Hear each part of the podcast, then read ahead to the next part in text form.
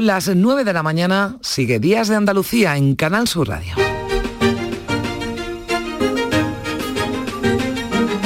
En Canal Sur Radio, Días de Andalucía, con Carmen Rodríguez Garzón.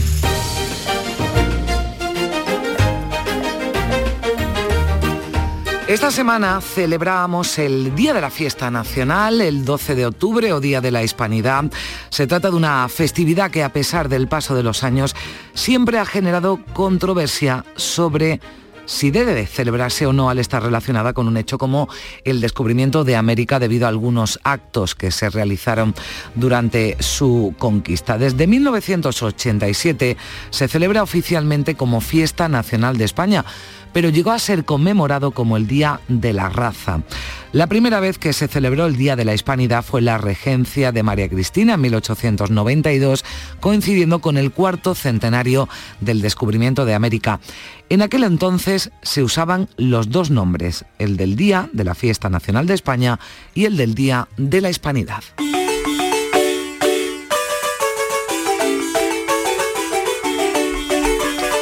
Pero Argentina o Nicaragua lo cambiaron a Día del Respeto a la Diversidad Cultural, a Día de la Resistencia Indígena. En Venezuela, en Costa Rica, por ejemplo, ha pasado de ser el Día del Descubrimiento y la raza al Día de las Culturas.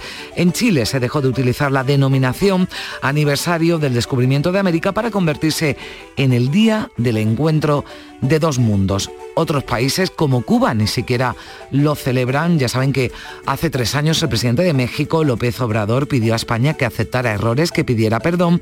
Y en Estados Unidos en los últimos tiempos ha habido monumentos de Colón. Allí se celebra, por cierto, el 12 de octubre, el Columbus Day, que fueron decapitados, monumentos decapitados o retirados por las autoridades en ciudades eh, a lo largo de todo el país. Hemos eh, querido detenernos hoy en este asunto porque queremos ir más allá del gran desfile militar y todo lo que le rodea, que es básicamente lo que se ha convertido la fiesta nacional aquí en nuestro país. Pero queremos echar la vista atrás y lo haremos en nuestra sección de cine con Juan Luis Artacho, que nos trae hoy películas que recrean parte de esa historia y que se desarrollan en distintas épocas, reflejando acontecimientos que sin duda marcaron esas relaciones a veces complicadas con nuestros hermanos hispanoamericanos. Apocalipto, 1492, La conquista del paraíso o Aguirre, la cólera de Dios, son las cintas que vamos a analizar hoy. Y también con, Luz de, con Lourdes Galvez en nuestro tiempo de flamenco y dado que el 12 de octubre fue también el Día del Pilar,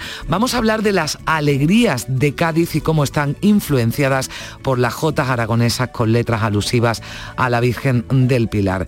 Y antes de Colón, del que hablaremos, muchísimo antes aparecieron los primeros pobladores del continente europeo. Hace tan solo unos meses dieron con la cara, con parte de la cara del considerado primer europeo en Atapuerca, 1.400.000 años de antigüedad. Ahí es nada. El último resto encontrado databa de hace 1,2 millones de años. Manuel Navarro, que también nos explica esas cosas, nos contará qué supone ese hallazgo y en qué cambia lo descubierto hasta ahora.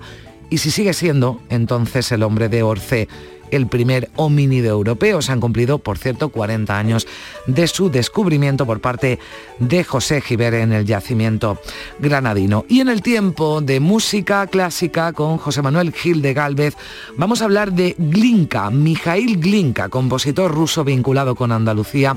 Es eh, muy muy interesante lo que nos va a contar sobre este músico desconocido para el gran público, al menos aquí en España, pero al escucharlo nos damos cuenta de la influencia de la música española en algunas de sus obras. No me dirán que el menú, que el desayuno radiofónico que les ofrecemos pues no es variado y apetecible. Hablando de desayuno, este 16 de octubre se celebra el Día Mundial de la Alimentación y lo que vamos a hacer es tratarlo desde distintos puntos de vista porque no sé si saben que se desperdician o se pierden alrededor de un tercio de los alimentos que se producen en el mundo, mientras que hay países donde parte de su población se muere de hambre en pleno siglo XXI. Este Día de la Alimentación se celebra para fortalecer la solidaridad en la lucha contra el hambre, la desnutrición y la pobreza. 9 y 5 minutos, esto es Días de Andalucía en Canal Sur Radio.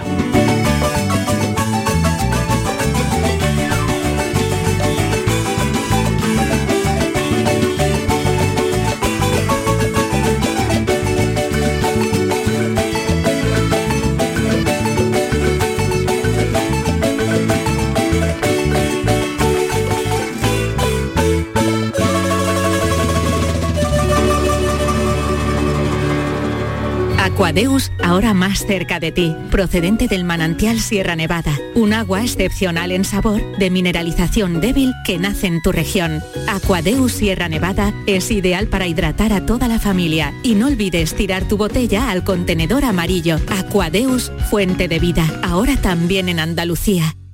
¿Y tú? ¿Qué radio escuchas? Yo escucho la gran jugada de Canal Sur. Yo escucho el pelotazo de Canal Sur Radio. Yo escucho los informativos de Canal Sur Radio. Yo escucho gente de Andalucía en Canal Sur Radio. Canal Sur Radio, la radio de Andalucía. Yo, escucho Canal Sur Radio. En Canal Sur Radio, Días de Andalucía, con Carmen Rodríguez Garzón.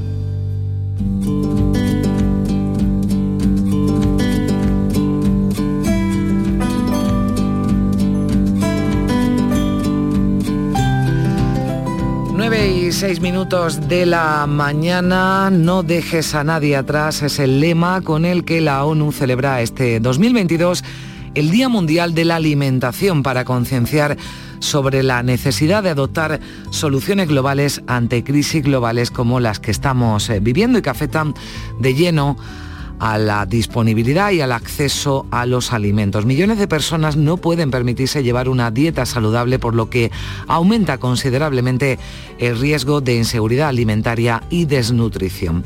La disponibilidad y acceso a alimentos que son nutritivos se han visto obstaculizadas en los últimos años debido al cambio climático, también la pandemia, la guerra de Ucrania, el aumento de precios, todo un conjunto de problemas que directa o indirectamente afectan a personas de todo el mundo. La FAO, que la Organización de las Naciones Unidas para la Agricultura. Y la Alimentación, como cada año realiza un llamamiento a los gobiernos, al sector privado, a la sociedad civil para que trabajen, para que trabajemos en conjunto y con solidaridad con el objetivo de priorizar el derecho de todo el mundo a la alimentación, a la nutrición. Nos vamos a fijar en este Día Mundial de la Alimentación, en primer lugar, quienes peor lo pasan y de eso saben mucho en Médicos Sin Fronteras. Monse Escruela, experta en nutrición, con una dilatada formación académica y una extensa experiencia en la lucha contra la desnutrición. Desde 2017 es la referente en nutrición de Médicos Sin Fronteras.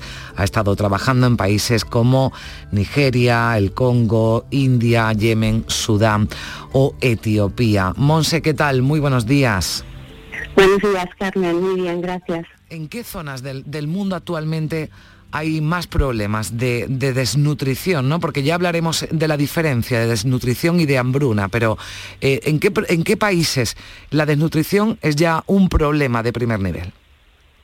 Mira, podríamos hablar de dos zonas específicas. Una sería África, todo lo que sería el Sahel, eh, que iría desde Senegal hasta Sudán, eh, esta franja que atraviesa todo el continente en horizontal.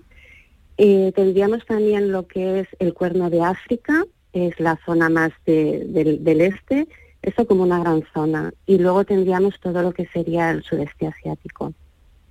Ahí se están detectando, no sé si aumentando también los problemas de desnutrición entre la población. Sí, exactamente, ¿no? Aquí es donde se, juntan varios factores, como has hecho en tu introducción, ¿no? Estás hablando de, eh, pues de la situación del cambio climático, donde estamos llevando años y años de sequías que, que no permiten volver a recoger las, las cosechas, a recuperar las cosechas. Eh, tenemos toda la, crisis global, ¿no? Ahora mismo con el eh, incremento de los precios y, y, luego, bueno, pues claro, los conflictos armados que encontramos en estos diferentes países, ¿no? Entonces aquí es donde estamos viendo más los picos de malnutrición. Mm. Hablábamos, eh, y, te preguntaba, ¿no? La diferencia, ¿no? Entre la desnutrición y la hambruna o el hambre, ¿no? La, desnutrición es una enfermedad como tal y además preocupante sobre todo en los niños porque no reciben ¿no? esos nutrientes esenciales. Sí, exactamente. Hablar de hambre siempre es, un poco complejo, ¿sabes? o, muy complejo, porque se basa eso, ¿no? En, cifras, en decir, bueno, cuánta población realmente no puede cubrir sus necesidades a nivel nutricional. Es un poco complejo de decir cuál, es el número, ¿sabes? La desnutrición para nosotros es mucho más sencillo porque es una parte clínica. Es decir, nosotros vemos que este niño no está recibiendo eh, los nutrientes que necesita tener un crecimiento normal. Esa es una enfermedad y que tiene muchos factores agravantes, como te comentaba, y que está muy relacionado con otras enfermedades. ¿no? Entonces nosotros nos focalizamos en, en lo que es la desnutrición, tratar a la desnutrición y salvar vidas. Claro, además eh, en estos países que con problemas de desnutrición infantil entran en un círculo vicioso porque esos niños desarrollan enfermedades o hay enfermedades que incluso eh, incrementan eh, esa desnutrición, ¿no? Y, hay un círculo vicioso en el que además es difícil que esos países no puedan avanzar con niños ya que no van a nacer, que no van a crecer sanos ni fuertes. Sí, sí, como bien mencionas, ¿no? Todo va relacionado. Si tú tienes en un país un, sistema de salud que es débil, pues ya vas a tener todos los programas preventivos, como son las vacunaciones, que no van a funcionar correctamente. Ahora con la pandemia de, de COVID aún lo hemos visto más, ¿no? Separaron todo lo que eran campañas de vacunación masivas. Hemos visto que los brotes de sarampión han aumentado mucho y, el círculo vicioso que mencionas, ¿no? Un niño con sarampión es muy fácil que caiga en desnutrición o un niño con desnutrición si está el virus del sarampión que lo que lo coja, ¿no? Entonces, bueno, ya eh, comprometemos el, crecimiento de estos niños con la, con la desnutrición, no solo en el momento que, que va a padecer de la misma, que en los casos muy agudos puede llevar al fallecimiento del niño, sino que ya va a comprometer eh, el crecimiento cognitivo, intelectual de ese niño eh, en su edad adulta. Hmm. ¿Qué está pasando, especialmente ahora en, Nigeria, ¿no? que es una de las eh, zonas donde más preocupa ese problema de desnutrición? Pues sí, lo que hemos estado viendo, bueno, Nigeria, siempre el norte de Nigeria ha tenido muchos problemas por, por el conflicto armado que tiene abierto y, lo que está pasando es que tenemos, o sea, imaginamos todo el norte, pues la, zona este y la zona oeste, ¿no? Entonces la ayuda internacional se ha focalizado más en el este, de manera que el oeste ha quedado más eh, desfavorecido a nivel de, recibir ayudas, ¿no? Cuando hablamos de ayudas estamos hablando, eh, pues eso, tanto de dinero para, para hacer vacunación como para llegar a, llevar hasta allí productos nutricionales, ¿no? A través del Ministerio de Salud o la ayuda alimentaria ¿no? en forma de, distribución de alimentos general. Entonces, bueno, todos los factores que, hemos mencionado, ¿no? más esta falta de, ayuda externa, ha hecho que las tasas de malnutrición hayan aumentado muchísimo. Entonces, mm. somos pocas organizaciones que estamos trabajando porque es una zona muy insegura, ¿no? Entonces, claro, eh, pues pones los equipos a riesgo y es eh, bueno, es, es un tema delicado. Entonces eso es lo que ocurre, que está aumentando las tasas de, desnutrición. Hemos descrito la, realidad, una triste realidad, ¿no? La que se vive en zonas del mundo y, en Nigeria, que ponemos ese caso eh, concreto. Pero eh, si le parece ya para terminar, nos centramos en la búsqueda de soluciones o también tratamos de lanzar algún mensaje positivo porque entiendo que algunos de los programas ¿no? que realiza su organización, por ejemplo, u otras que trabajan en estos países, están dando resultados positivos. Hay soluciones o al menos eh, hay algo que pueda mermar, ¿no? Que pueda, que pueda mermar todo lo que está ocurriendo y todo ese problema que están sufriendo los niños de, estos países. ¿Qué se está haciendo y qué más se puede hacer? Bueno, en efecto, ¿no? Sí, la, buena noticia es que hay tratamiento para la desnutrición eh, y cuando ese, ese tratamiento llega a los niños, pues la tasa de curación es de más del 90%, por lo cual eso es, muy positivo. Yo siempre lo digo, es una gran satisfacción cuando trabajas en los hospitales, ves cómo llegan los niños y, cómo salen luego, ¿no? Con ganas de, jugar, de correr y ser pues niños, de, pues como, como todos vemos la imagen de, un niño feliz, ¿no? Entonces esto, esto es posible. Lo que sí que se necesita es lo que decíamos antes, ¿no? Reforzar todo este paquete preventivo eh, pues eso, ¿no? Con las campañas de vacunación, reforzando los sistemas de salud, lo que nosotros hacemos es la detección temprana en cuanto vemos que esa situación se va a dar, que es lo que eh, llevábamos monitoreando tiempo, ¿no? Y estábamos viendo que la tormenta perfecta llegaba. Ya estamos aquí, aún no hemos visto el pico, pero estamos aquí. Nosotros estábamos preparados, nosotros hablo de la comunidad internacional, aparte de MESED, y entonces ya hemos puesto paquetes preventivos para evitar eh, que haya mucha mortalidad. ¿Vale? Entonces, pues ya estamos saliendo con clínicas móviles para estar más cerca de la población y evitar que esos niños necesiten un ingreso hospitalario. Estamos haciendo pues eso, nuestras campañas preventivas de prácticas alimentarias para que los niños no tengan que caer en la malnutrición. Antes de que llegue la, escasez de la cosecha, pues ya hacemos mm. campañas de entrega de alimentos para prevenir a los niños, ¿no? Entonces, bueno, y todo esto es gracias a, las aportaciones de, muchísimas personas que nos están apoyando y que, bueno, pues en, concreto Médicos Sin Fronteras España, pues somos independientes en el 99% de, de nuestros fondos, mm. ¿no? Y eso es gracias a la solidaridad de, de todas las personas, sí. Pues eh, le agradezco mucho, eh, Monse Escruela, que nos haya atendido y le agradezco también el trabajo suyo y de su organización en la lucha contra la desnutrición y especialmente contra la desnutrición infantil. Muchísimas gracias, un saludo. Muchísimas gracias a vosotros y decir eso, ¿eh? que en Andalucía tenemos más de 60.000 socios que nos apoyan y que gracias a ellos podemos llegar a estos lugares tan alejados en el mundo. Pues gracias también. Gracias, también a ellos. Venga, un abrazo. Bueno, seguro que después de escuchar el testimonio de la responsable de Médicos Sin Frontera, lo que vamos a contar ahora nos va a hacer reflexionar a todos. Porque en el mundo cerca del 14% de los alimentos producidos se pierden entre la cosecha y la venta minorista. A ello se suma el hecho de que aproximadamente el 17% de la producción total de alimentos se desperdicia un 11% en los eh, hogares, un 5% en restaurantes, 2% en el comercio en España. Podemos decir que algo hemos mejorado en este sentido, así al menos lo reflejan los datos del último informe de desperdicio alimentario en España, el de 2021 que señalan, lo elabora el Ministerio de Agricultura y Alimentación, y que señala que cada español tiró de media a la basura algo más de 28 kilos o litros de alimentos en el 2021 que es mucho, pero es la cifra más baja de los últimos cinco años. Los productos comprados que más se desperdician son carnes congeladas, salsas, café, infusiones, legumbres, sopas, cremas y caldos. Hay una NG, Refood, que lucha contra el desperdicio de alimentos. María García es responsable del área de voluntariado de Refood. Hola María, ¿qué tal? Hola, buenos días. Bueno, lo que os encargáis vosotros, me imagino que lo puedes ampliar un poquito más, es de rescatar el excedente alimentario de establecimientos de barrio. Sí, efectivamente. Nosotros, bueno, el leitmotiv de nuestra organización es combatir el desperdicio alimentario.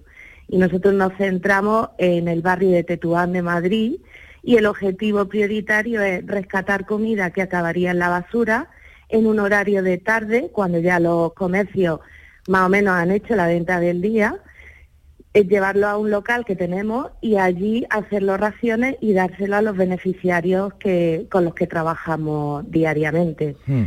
Y muchos de los locales son también colegios mayores de la zona universitaria, donde los volúmenes de comida son más grandes, y luego hay muchos restaurantes, fruterías y panaderías que son ya negocios mucho más minoristas en el barrio de Tetuán. Están ahora mismo trabajando en este barrio, pero como dice, el objetivo de ReFood es eh, acabar, ¿no? O reducir al menos el desperdicio alimentario. Eh, ¿Por qué? ¿Por qué desperdiciamos eh, tanta comida? Algo falla, ¿no? En toda la cadena. Bueno, obviamente sí, pero también o sea, se desperdicia porque muchas veces, la, pues la, por ejemplo, los colegios mayores están, digamos, obligados a dar una cantidad de comida o una variedad de comida y les resulta difícil ajustar un poco a la gente que va a venir cada día a comer, ¿no? Entonces, digamos que nosotros cerramos un poco ese círculo y hacemos que ellos den el buen servicio que tienen que dar y nosotros eh, podamos gestionar esa cantidad de comida excedente que ellos tienen y que está en perfectas condiciones.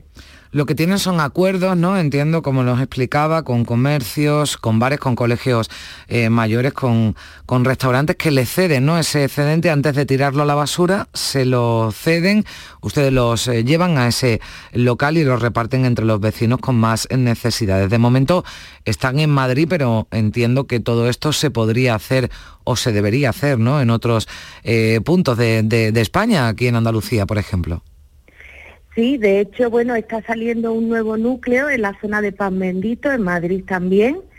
Y nosotros, bueno, la, idea es que esto, como es un proyecto bastante atomizado, de un alcance muy concreto, es muy fácil de replicar. y la idea sería que este proyecto se replicase en cualquier ciudad o barrio de, España, siempre que se busque una red, o sea, es que no habría ningún problema, es algo que se que se puede hacer a nivel muy local y que, y que sería muy fácil de replicar teniendo un soporte de voluntarios como es normal y un poco de, asociados, ¿no? Hmm, claro, eso le iba a preguntar. En la respuesta de, los eh, comercios y también de, esos colegios mayores de, la zona está siendo, está siendo buena y un compromiso, como nos explicaba usted, pero necesitan una red de voluntariado, ¿no? Que la, que la tienen los ciudadanos, los vecinos, eh, están dispuestos, ¿no? A ayudar. Sí, sí, de hecho nosotros cada día que nosotros estamos ahora mismo eh, trabajando de lunes a jueves y esperamos en breve ya trabajar también los viernes. No trabajamos los viernes por falta de voluntarios y realmente cada día necesitamos una media de 15 personas que salga a rescatar esa comida y la prepare y la reparta. Entonces, bueno, al final es una demanda bastante grande, son unas dos horas de trabajo al día, más o menos lo que le pedimos a los voluntarios y obviamente un compromiso para que nosotros podamos tener organizadas las rutas de una semana para otra y no nos encontremos mm. en el último momento sin gente, ¿no? Entonces, la demanda de voluntarios es importante, pero la gente también pues ve que el proyecto es positivo para el barrio y la verdad es que se compromete. Tenemos mucha gente ya que está muy comprometida con el proyecto. Bueno, pues eh, usted lo ha dicho, es fácil de replicar, así que lo han escuchado. Quien tenga que escucharlo, quien quiera poner en marcha eh, esta iniciativa en cualquier otro punto y que sin duda puede ayudar a quien más lo necesita y evitar que éticamente, la verdad es que después de escuchar el testimonio de, la responsable de, de Médicos Sin Frontera, mm, pues da que da que pensar, ¿no? El, eh, hecho de tener que, tirar eh, comida, ¿no? Comida que nos sobra en comercios, en restaurantes o también en los propios hogares que seguramente nosotros con pequeños gestos podemos contribuir a que ese desperdicio alimentario sea menor, comprando con algo más de, previsión. María García, responsable del área de voluntariado de Refood, muchísimas gracias por estar con nosotros. Un saludo, buenos días. Un saludo. 9 y 23 minutos. Hablábamos de pequeños gestos ¿no? que podemos eh, hacer, que podemos llevar a cabo en nuestros hogares. Vamos a hablar de una iniciativa ahora que ha puesto en marcha Lipasan, la empresa municipal de limpieza de Sevilla. Se llama EcoChef, descubre la cocina sin residuos, un programa además que está teniendo mucho éxito, lleva ya varios eh, meses desde el pasado año en funcionamiento y lo que pretende es promover el consumo responsable de los alimentos y también concienciar sobre el impacto de lo que consumimos y la reducción de los residuos orgánicos y su reciclaje. Ahora nos lo va a contar con más detalle el gerente del IPASAM, pero este programa, ya les cuento, tiene dos talleres educativos, uno sobre alimentos y sostenibilidad. Allí los participantes aprenden a través de una APP cómo hacer una compra sostenible y también el impacto ambiental de los alimentos que compramos y otro otro taller en el que pueden realizar las recetas de un menú de residuo cero usando las instalaciones de un aula de cocina para 30 participantes. Lucrecio Fernández, gerente del IPASAN, ¿qué tal? Muy buenos días. Hola, buenos días. Bueno, eh, lo decíamos, ha sido todo un éxito. De hecho, han recibido hasta un galardón, la escoba de platino que otorga la Asociación Técnica para la Gestión de Residuos y el Medio Ambiente por la puesta en marcha de este programa educativo, EcoChef.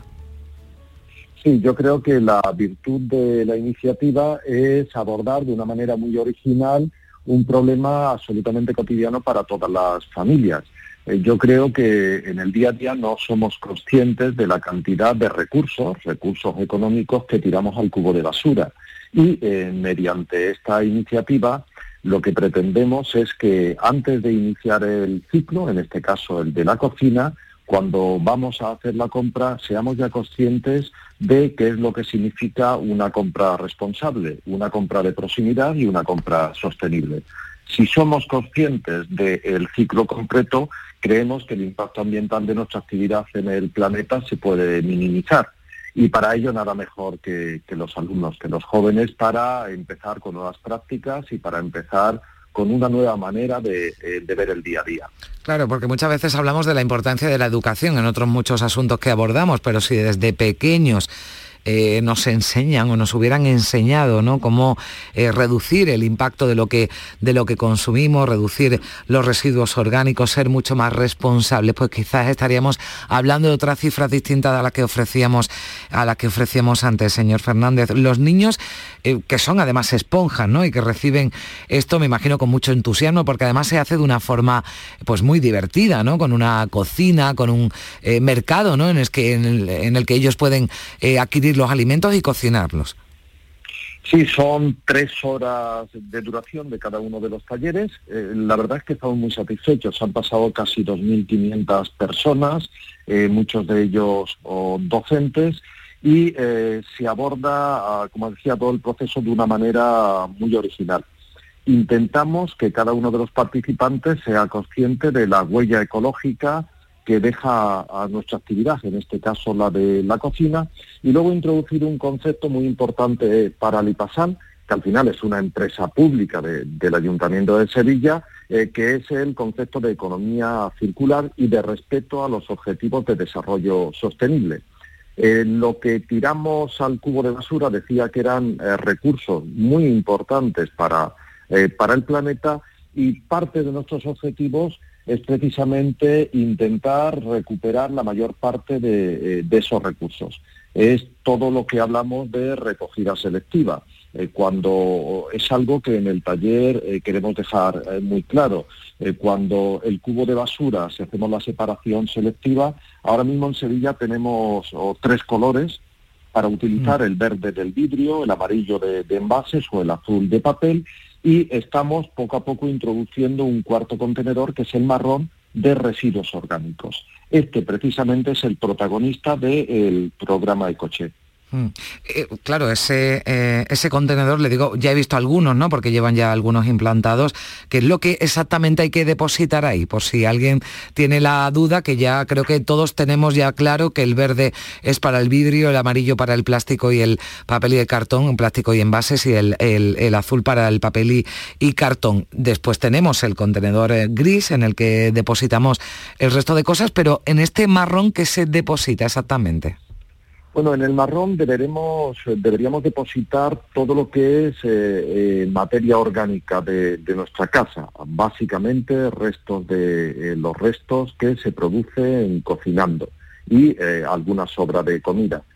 si esta materia orgánica está bien seleccionada, luego podemos reutilizarla de una manera muy fácil, normalmente fabricando un compost de calidad que acaba siendo abono para, para nuestra agricultura.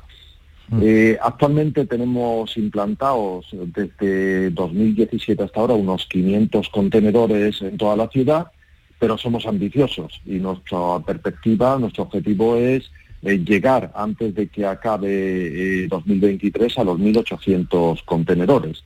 De esa manera creemos que podemos contribuir bastante a la economía circular de nuestra ciudad. ¿Cómo se portan, eh, señor Fernández, los sevillanos en general en la gestión y reciclaje de sus residuos? Pues yo creo que bastante, bastante bien. Seguramente, como en todos los aspectos, tenemos un amplio margen de mejora, pero en los últimos siete años eh, la cantidad de basura que recogemos de manera selectiva en la ciudad ha aumentado hasta un 70%, y eso es muy indicativo, eh, es muy positivo. En el último año, por poner muchos más contenedores de materia orgánica, muchos más contenedores marrones, eh, la materia orgánica ha, aumentado casi en un 200%. El objetivo que nos hemos marcado, o Lipasan, eh, para este año 22, es que el 25% de toda la basura que se genera acabe siendo una recogida selectiva. Es un mm. objetivo que creemos perfectamente alcanzable y Sevilla está a, la cabeza, vamos, está en el grupo de las grandes ciudades en cuanto a la cantidad de residuos que es capaz de tratar de manera selectiva y, por tanto, de volver a introducir en el circuito económico. Pues eh, le agradezco mucho, gerente de Lipasando, la empresa municipal de limpieza de Sevilla, Lucrecio Fernández, con el que hemos hablado de ese programa EcoChef, hoy que estamos en este Día Mundial de la Alimentación y que sin duda con gestos, eh, quizás gestos eh, pequeños, podemos contribuir a reducir esas cifras tan, tan altas. Muchísimas gracias por estar con nosotros. Un saludo. Muchas gracias, Carmen. Nueve y media de la mañana. Días de Andalucía. Con Carmen Rodríguez Garzón. Canal Sur Radio. Canal Sur Sevilla.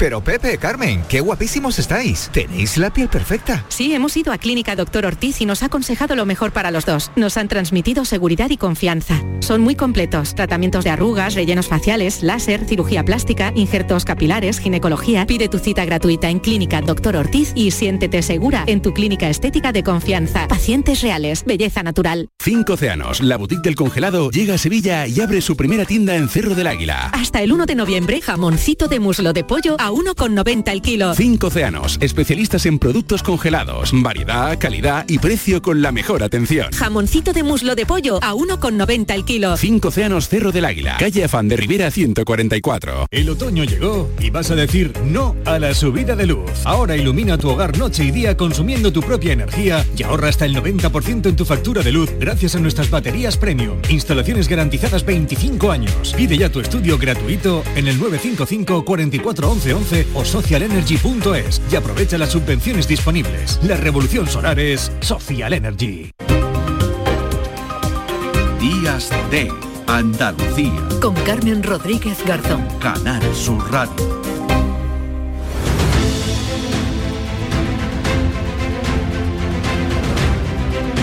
Bajo el cielo de Andalucía. Bajo el cielo de Andalucía, ya saben que esto nos indica que ya tenemos a uno de nuestros eh, colaboradores al que yo especialmente estaba deseando saludar, Manuel Navarro. Hola Manuel, ¿qué tal?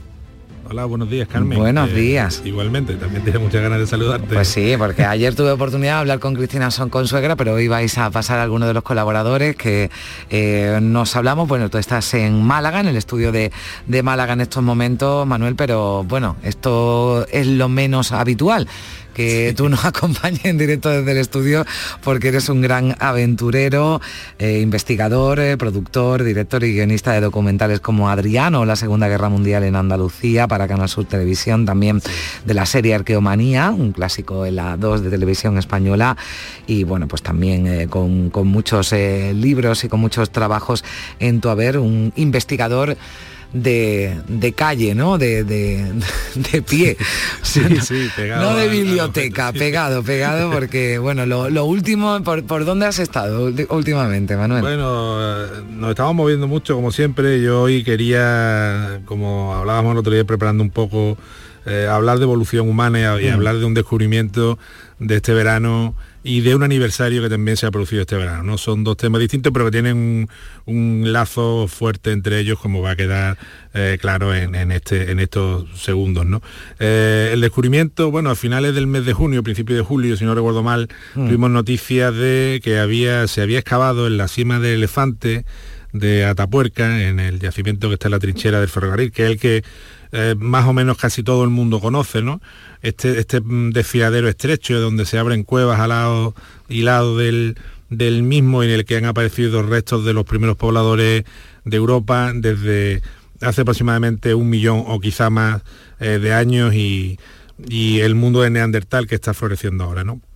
Este verano aparece eh, un, un, fósil, bueno, en realidad son dos piezas muy significativos porque se trata de una cara, de una cara, o de un mm. fragmento de una cara, ¿no?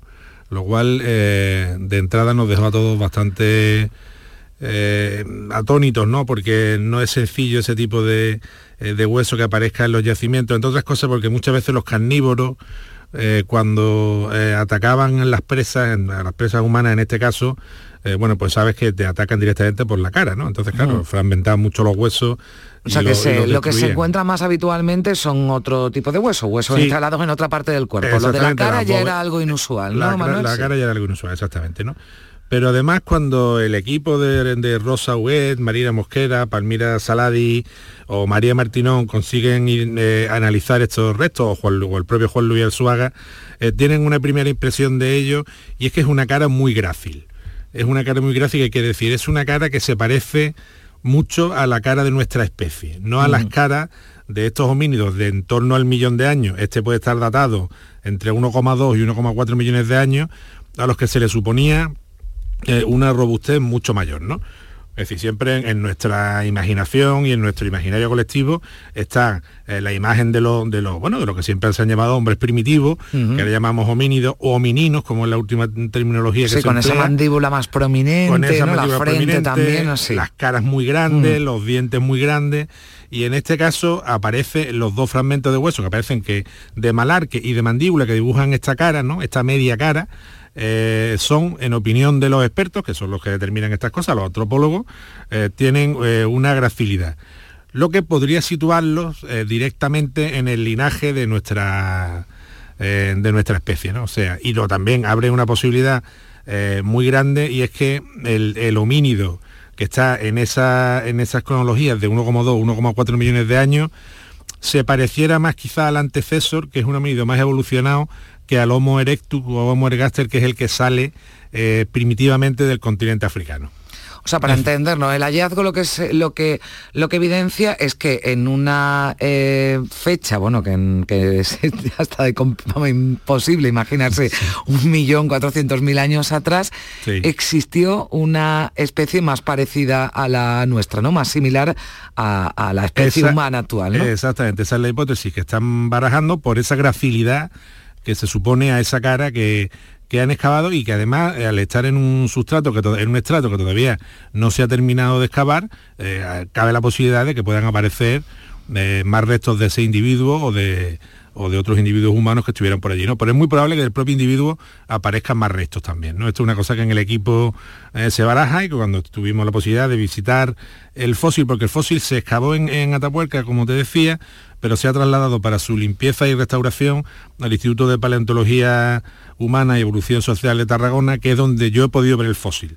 Ah, lo has visto. Es un, sitio, sí, donde ahora lo van a analizar y lo van a restaurar hasta su traslado definitivo al CENIE a Burgos, que será su, último destino, bueno, si no lo exponen en un museo o mm. hacen otra cosa, ¿no? Pero vamos, tiene bastantes pruebas que hacerle eh, y ya así a de visu casi eh, incluso los antropólogos detectan que alguna patología, alguna enfermedad en, los propios fósiles, ¿no?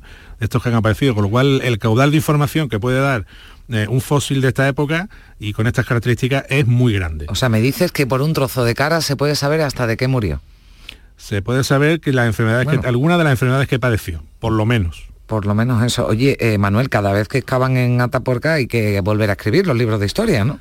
Pues sí, sí, porque un, son unos yacimientos que tienen eh, un caudal tremendo de, información gracias a que el depósito fosilífero pues, es muy grande y tiene además eh, distintos estratos por el tipo de, suelo y por el tipo de clima.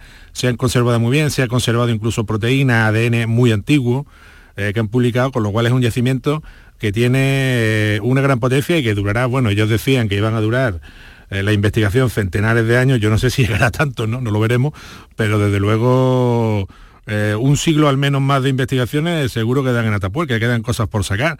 Lo mismo que, en, otros yacimientos de, la península, porque este, este descubrimiento es muy importante porque sitúa la península ibérica en un momento de la evolución humana eh, muy interesante, ¿no? Es decir, que está casi lindando con la salida de nuestra especie de África. Y no solamente hay restos humanos de esa antigüedad en Atapuerca, sino que aquí muy cerquita, en Andalucía, eh, también los tenemos, ¿no? Mm. Y los tenemos en Orce, ¿no? Que se cumplen precisamente 40 años del, descubrimiento de los fósiles que se conocieron en su día, eh, como hombre de Orce, que como sabes perfectamente, estuvieron sujetos y están todavía. Todavía, ¿no? Todavía hay quien dice que duda, pero de, la. A ver, porque en este caso, ¿cuáles son las características del hombre de Orce? Por diferenciarlo de ese primer ¿no? poblador europeo del, de em, ese trozo. No, hay, no hay todavía restos suficientes humanos como para digamos, definir un tipo humano en Orce, ¿no? Porque ahí por que la cronología, ¿qué restos se encontraron? Sí eh, debería ser algo muy parecido a lo que ha mm. aparecido en la cima de elefante. Por eso digo que tienen una relación mm. muy estrecha, porque claro, el, resto del VM0, que es el cráneo que aparece en el yacimiento de Ventamicena, pero bueno, en Orce, Gonzalo de Orce, hay varios yacimientos en distintas pedanías, digamos, del, del término municipal, ¿no? Y en Ventamicena, en el yacimiento eh, primero que estaban excavando hace 40 años, el profesor José Iber y su equipo, aparece un resto de cráneo humano, que es el, digamos, el fósil de la gran polémica, ¿no? Mm. El que primero se dijo que era humano, luego se dijo que era un équido, y luego, en fin, unos defienden su humanidad y otros no. Es decir, pues, esto sí es un fósil que sigue estando y que yo creo que en un plazo no demasiado largo de tiempo, con las nuevas tecnologías que hoy en día eh, se pueden aplicar al estudio de, la, de los fósiles humanos, pues se debería poder determinar sin mucha más complicación si realmente para que todo el mundo se quede contento y satisfecho, ese fósil realmente es humano y mm. los dos húmeros que lo acompañaban también de, ese, corte de la excavación o no, ¿no? Independientemente de esos tres fósiles, digamos, que ahora están en Orce y que supongo que se seguirán sometiendo a estudios eh, en el yacimiento y desde la época del, profesor Giver, eh, se aportaron otros datos que hacían eh, compatible la presencia humana en, estos yacimientos en torno al millón y medio de años, millón cuatrocientos, millón trescientos, millón doscientos, dependiendo si el yacimiento que hablamos es Barranco de León, que está en 1,4, o Fuente Nueva, que está en 1,2, Fuente Nueva 1, eh, mm. Ventamicena, donde apareció el cráneo, estaría en 1,3, ¿no? Según las cronologías, ¿no? Pero si, se, si se estableciera que el hombre de Orce es un eh, homínido, bueno, es un, bueno, un, sería o sea, que corresponde a la especie humana sería el más antiguo, porque estamos hablando de un millón ochocientos mil años. un millón un millón trescientos. mil. Sí, estaríamos en esas cronologías aproximadamente de eh, lo que se está diciendo ahora de la cima de elefante. ¿Vale? O sea, estaríamos probablemente hablando del mismo tipo humano si son mm. de la misma cronología. Sería difícil pensar que dos especies humanas distintas habitaran la península ibérica en una época tan remota. Es probable que fueran eh, grupos de la misma especie. Pero bueno, eso todavía queda bastantes pruebas, bastantes cosas por hacer por determinar. Eh, estos huesos se les, se practicó en su día también, estos fósiles, eh, pruebas de proteína y, salieron que eran humanos, es decir. Pero bueno, aún así, en la comunidad científica todavía hay quien no lo tiene, eh, no los acepta como tal. Pero bueno, yo te, digo, estoy convencido que la ciencia al final, porque la ciencia es lenta, pero al final acaba aclarando las mm. cosas y acaba poniéndolas en su sitio, ¿no? Independientemente de eso, además, la cantidad de industria eh, líticas de piedra, de herramientas que han aparecido en los yacimientos de Orce y de huesos, eh, digamos, que tienen marcas de corte, marcas de percusión, que hicieron los homínidos a la hora de comerse a los animales, porque sabes que los homínidos, bueno, rompían los huesos en busca del tuétano hmm. o eh, extraían la carne con, con lonchas, con, con lascas, ¿no? Que iban separando la carne del hueso, pues para poder aprovechar hasta el último resquicio de cualquier animal que cayera en sus manos posiblemente carroñeado, es decir, porque en aquella época probablemente la caza como tal todavía no, no, no existía y menos de piezas tan grandes como pueden ser elefantes, hipopótamos, este tipo de animales que a veces, como también hemos visto por ejemplo este verano, cuando estuvimos viendo el, este cráneo en Tarragona, en el barranco de la Boella, pues también mm. aparece, ¿no? Aparece un mamut también, con, que también lo hay en Fuente Nueva 2, con unas defensas enormes, que ha sido eh, consumido por los homínidos eh, y, están los restos de las industrias, cómo han, preparado las piedras, cómo han roto los huesos del elefante, cómo han ido extrayendo distintas partes. Pero claro, esto era para una comunidad de esta era una gran oportunidad, era un gran banquete que les permitía eh, la subsistencia durante un tiempo largo y que además, eh, como bien saben, la carne y el tuétano mm. están directamente relacionadas con el desarrollo y el aumento del tamaño del cerebro humano, ¿no? Claro, la eh, alimentación contribuye a que, eh, bueno, la especie fuera evolucionando, ¿no? Y, y de hecho, bueno, evolucionó la especie humana y ya el mamut desapareció, es decir, que todo esto, pero claro, todo esto nos indica o nos da, ¿no? Mucho más detalles de cómo era la vida, que yo te decía, es que casi es imposible, ¿no? Ya nos cuesta pensar hace dos mil años, pensar, en un millón eh, trescientos mil, un millón cuatrocientos mil años, pues ya, en fin, pero podemos imaginárnoslo por esos hallazgos, por todo lo que se está encontrando y que nos está dando una visión más concreta ¿no? de, qué ocurría en esa etapa. Manuel, ¿algo más ya para terminar? Bueno, pues que espero que en esta nueva etapa que, que empieza este fin de semana vayan las cosas muy bien eh, y espero que nuestros oyentes sigan acompañándonos y, y que sigamos haciendo pues cosas seguro que sí, tan, tan bonita y tan interesante como hablar de, de arqueología o de paleontología humana los domingos por la mañana un ratito, ¿no? Los temas de evolución son muy importantes, tienen mucho seguimiento en todo el mundo y, en España y en Andalucía en particular somos una potencia antropológica y arqueológica y yo creo que es muy interesante darlo a conocer desde la radio pública, claro. Pues eh, deseando y contando las horas para el próximo domingo para que me cuentes más cosas y seguir aprendiendo eh, contigo. Manuel Navarro, gracias, un abrazo. Un abrazo, muchas gracias. Días de Andalucía. Con Carmen Rodríguez Garzón. Canal Sur Radio. La mañana de Andalucía con Jesús Vigorra es tu referencia informativa de las mañanas de Canal Sur Radio. Desde bien temprano, desde las 6 de la mañana, te cuento toda la información de cada día, las cosas que te interesan y que te afectan. Analizamos la actualidad en la tertulia te ayudamos con tus problemas y buscamos el humor y el entretenimiento que te gusta. Ya ves, lo mejor para nuestra gente. La mañana de Andalucía con Jesús Vigorra. De lunes a viernes desde las 6 de la mañana. Más Andalucía, más Canal Sur Radio. Sencilla, rápida, fácil, de manejar. Así es la nueva app de Canal Sur Radio. Con todos los programas y audios destacados, los podcasts, emisiones en directo. Para que sigas conectado a nuestra programación y a los espacios que más te gustan y sigue. Cuando quieras, donde quieras. Descárgate ya nuestra app. Todo Canal Sur Radio, Radio Andalucía Información, Canal Fiesta, flamencoradio.com y Canal Sur Radio Música para ti. Cuando quieras, donde quieras. Más Andalucía más Canal Sur Radio. En Canal Sur Radio, Días de Andalucía. Con Carmen Rodríguez Garzón. La primera libertad del silencio. Música.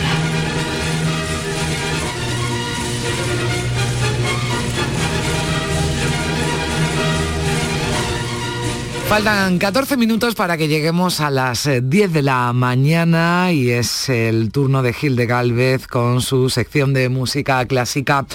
Bueno, me han dicho, alguien me ha chivado, José Manuel, que has perdido el avión y que estás en Barcelona. Hola, ¿qué tal? Buenos días. Buenos días, pues mira, ya por lo menos lo tengo ya todo arreglado, pero sí, anoche perdí el avión y bueno, es algo más que perder el autobús que le vamos a hacer. Ya, ya, claro, desde, desde Barcelona, bueno, pues sí, claro, no, no, no además hablábamos, me, me, dijiste, ¿no? El otro día que hablábamos nos intercambiamos algún mensaje que, que estabas en Barcelona, pero que el domingo estabas aquí a tiempo, claro, tenías ese vuelo previsto para, para ayer por la noche, mm, tiempo de sobra para estar hoy por la mañana en, los estudios de Málaga, pero bueno, no pasa nada, te escuchamos perfectamente y bueno, vamos a seguir ¿no? con nuestro guion previsto que hoy eh, bueno, nos pone sobre la mesa alguien, bueno, yo personalmente, eh, José Manuel, tú discúlpame, yo no lo conocía, no te preocupes. pero entiendo que tampoco tiene que ser eh, quizás para los más eruditos, ¿no? Si sepan quién es Mikhail Glinka, pero para el gran público, ¿no? Es un compositor ruso desconocido y que es hoy el protagonista de esta sección. Sí, efectivamente. A ver, evidentemente dentro del ámbito, del ámbito de la clásica, Klinka es un grandísimo compositor ruso, es el padre de la Escuela Nacional Rusa, ¿de acuerdo? Eh, pero es verdad que no es un compositor que sea de, de masa y que se le conozca a niveles generales, ¿no? Pero fue muy importante para nosotros porque él eh, llegó a España en el año 1845, porque llevaba muchísimos años deseando venir porque le gustaba mucho nuestra cultura y además se vino aquí precisamente a curar las penas de, un divorcio muy reciente que había tenido allí. Y le dijo a su madre, me voy a España a ver si se me olvida. Y efectivamente, cuando repasa todas las cartas que escribía a amigos, a su madre, pues va describiendo todo lo que fue ocurriendo por aquí y es una cosa preciosa. ¿Por qué es mm. importante para nuestra música? Porque realmente Glinka es de los primeros que empieza a coger todo nuestro folclore popular y empieza a llevarlo a la música académica, algo que luego hará pues Albeni, Granado, Falla con el transcurso de los años.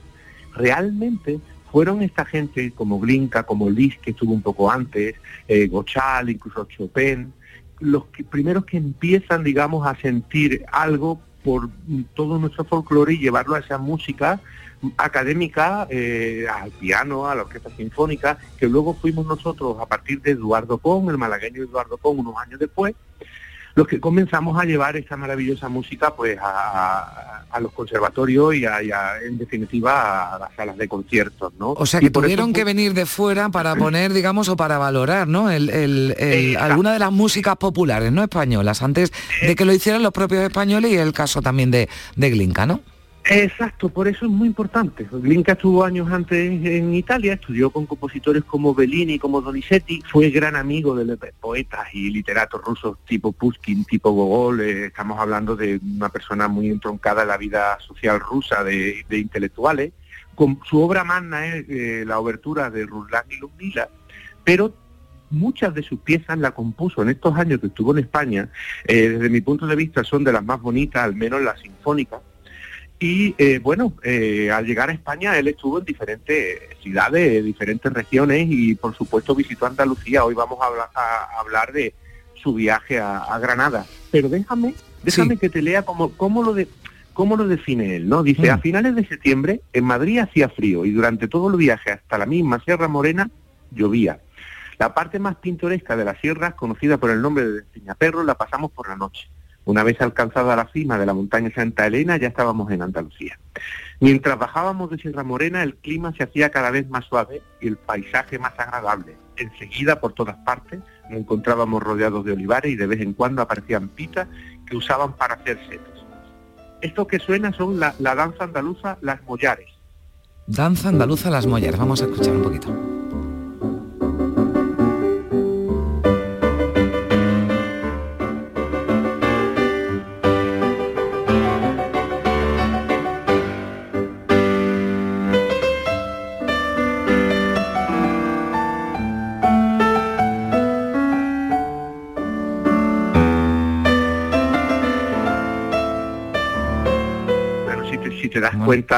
Bueno, a ruso esto no suena, ¿eh? A ruso no suena, suena, suena aquí, no, suena muy cercano, no suena muy, ¿verdad? Muy familiar. Sí, sí, esto lo podría haber hecho perfectamente al Benin, ¿no? Mm. Cuando lo oye, está claro que es, música española absolutamente. Él se supo impregnar muy bien de lo nuestro y, era un compositor de alta calidad y por eso supo hacerlo muy bien, obviamente. Bueno, pues en Granada, cuando llega a Granada, allí conoce a un gran guitarrista de acuerdo que se llamaba Rodríguez Murciano. Además también de, conocer a, Dolores García, que era cantadora con la que tuvo una relación todo el tiempo que estuvo aquí en, Andalucía y en España. O sea, la acompañó a Madrid, estuvo un tiempo allí.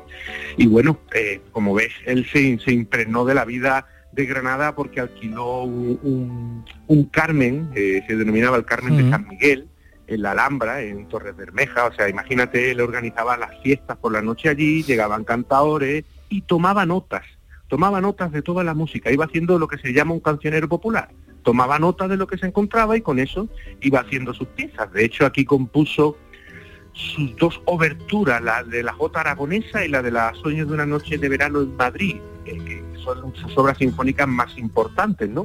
Mm. Esto que estamos oyendo es la rondeña de Granada de Rodríguez Murciano que Klinka oyó y transcribió.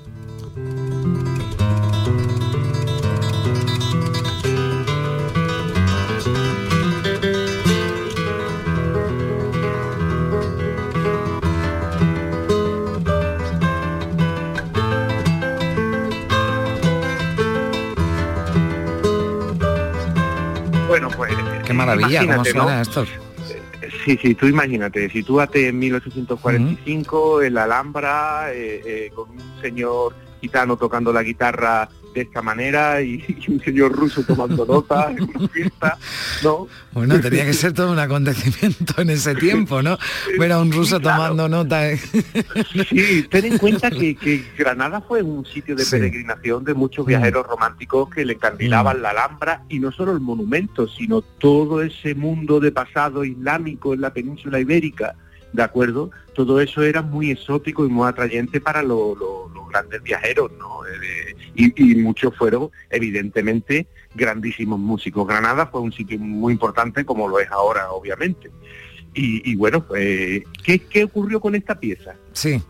Esto, al tomar nota, él se la, se la envía con algunas otras cosas a su amigo compositor Balakirev que es un compositor que pertenece al grupo de los cinco, que hicieron muchas obras también sobre España. Eh, César Curí, Balakirev, Mussorgsky, Rizki-Korsakov, Borodin, a esos todos tienen muchas piezas basadas en nuestro folclore y además eran grandes instrumentistas. Esto, eso, eh, instrumentistas e instrumentadores. ¿Esto qué quiere decir? Que una vez que cogían la melodía, sabían ponerla muy bien con la armonía y repartir las voces entre los instrumentos de la orquesta. ¿Vale? Eran especialistas en eso, tenían una grandísima escuela, ¿no? Hmm. Y eh, esta pieza de Rodríguez Murciano, eh, Glinka le encarga a Balaquirés pues que componga una pieza para piano y que la haga en el piano. Y Balaquirés hace este fandango especial.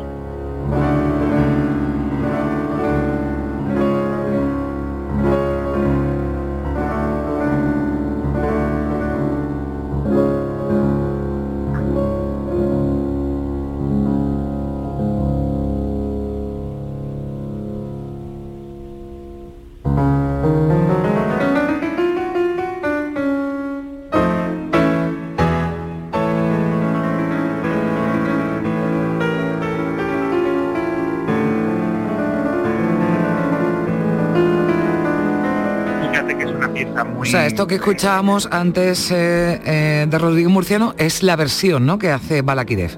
Exactamente, exactamente. Él hace una pieza muy romántica. Es verdad que se va un poco por las ramas y, mm. Glinka le escribe en una carta que, no le ha hecho mucha gracia a la pieza que ha hecho.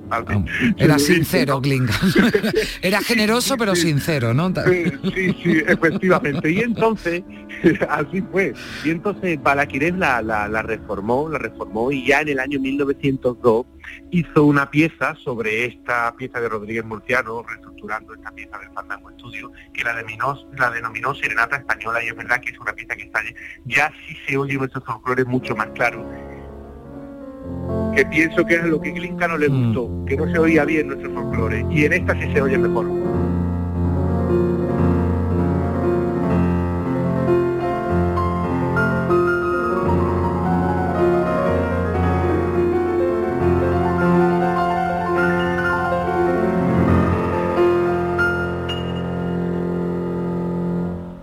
Se identifica, ¿no? Mucho mejor. Exacto, esa es la palabra. Eh, eh, Glinka no le explica mm. a Balaquires por qué no le gusta la primera versión, pero yo entiendo que... Claro, Balaquires lo hizo, lo hizo a su forma, la que sabía, y cuando ya le explicó qué es lo que quería con más detalle, bueno, pues lo, bordó, ¿no? Sí, sí, la verdad que... Eso es. Serenata española de Balaquires, sí. Sí, sí, sí. Con esto que con esta el programa que estamos dedicando a la Glinka, mm. que la semana que viene seguiremos con él y su paso por Sevilla, que también es interesantísimo. Mm. Eh, mm, eh, quiero dejar patente, pues en definitiva, la pasión de, los rusos por España desde tiempo de Catalina la Grande y las relaciones que hay entre Rusia y España que eh, no se han tratado mucho, se han tratado pero en ambientes excesivamente a lo mejor académicos y, no se conocen, ¿no? Porque bueno, ya sabemos que Catalina la Grande compraba todo el vino moscatel de Málaga que se lo, se lo llevaba el embajador Miguel de Galvez allí, ¿no? O sea que básicamente eso, eso está ahí, ¿no? Y eso lo tenemos. Bueno, todavía, ¿no? Pues todavía, todavía eh, los rusos tienen también eh, España y especialmente Andalucía, ¿no? Como, como, como destino preferente. Hay cosas que no, que no cambian y además muchos se quedan, sí. ¿Sabes qué pasa? Que también mm. es un momento difícil, ¿no? Lo que se está mm, viviendo ahora en el mundo. Y, la cultura es importante, siempre está ahí, y la historia por encima de, de todas las cuestiones momentáneas, ¿no? Y eso hay que recordarlo pues bueno, pues para, para saber cómo, fue la historia. Bueno, sobre todo, José Manuel, porque Glinka con Putin, no sabemos cuál era su tendencia política, pero con Putin no tiene nada que ver. Y, lo que le gustaba era España, y yo creo que se demuestra, y Andalucía especialmente, y se demuestra en su, en su obra, y da para tanto que nos decías que ya la semana que viene vamos a seguir hablando de Glinka, ya en su paso por Sevilla. Hemos estado con él en, Granada y, ya, bueno, pues eh, también por Sevilla nos pasearemos. Y y nada, que te, yo lo que espero es que mm, se resuelva todo y puedas volver pronto a, a Málaga con ese avión. hoy vuelvo. Mira, te, quería decir una última cosita. Sí, venga. Una última cosita. Mira, eh, em, eh, Glinka le pasó a Balaquires también la marcha española, ¿de acuerdo? Y él mm. hizo una pieza que no conocemos mucho los españoles que se denomina Obertura sobre el tema de una marcha española, que es excelente y seguro que te va a sonar cuando, cuando lo hagas.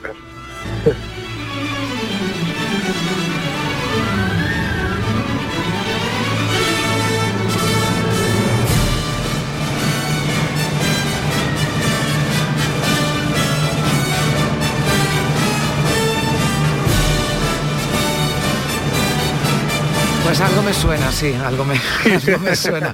Además, precisamente el día de la fiesta nacional va a estar muy presente en, las secciones posteriores. Me alegro de que estés al quite de lo que vamos anunciando y también nos haya ilustrado con tu música. Bueno, José Manuel, un placer y también deseando que llegue la semana que viene para que podamos seguir compartiendo estos minutos. Un beso, adiós. Un abrazo, hasta luego.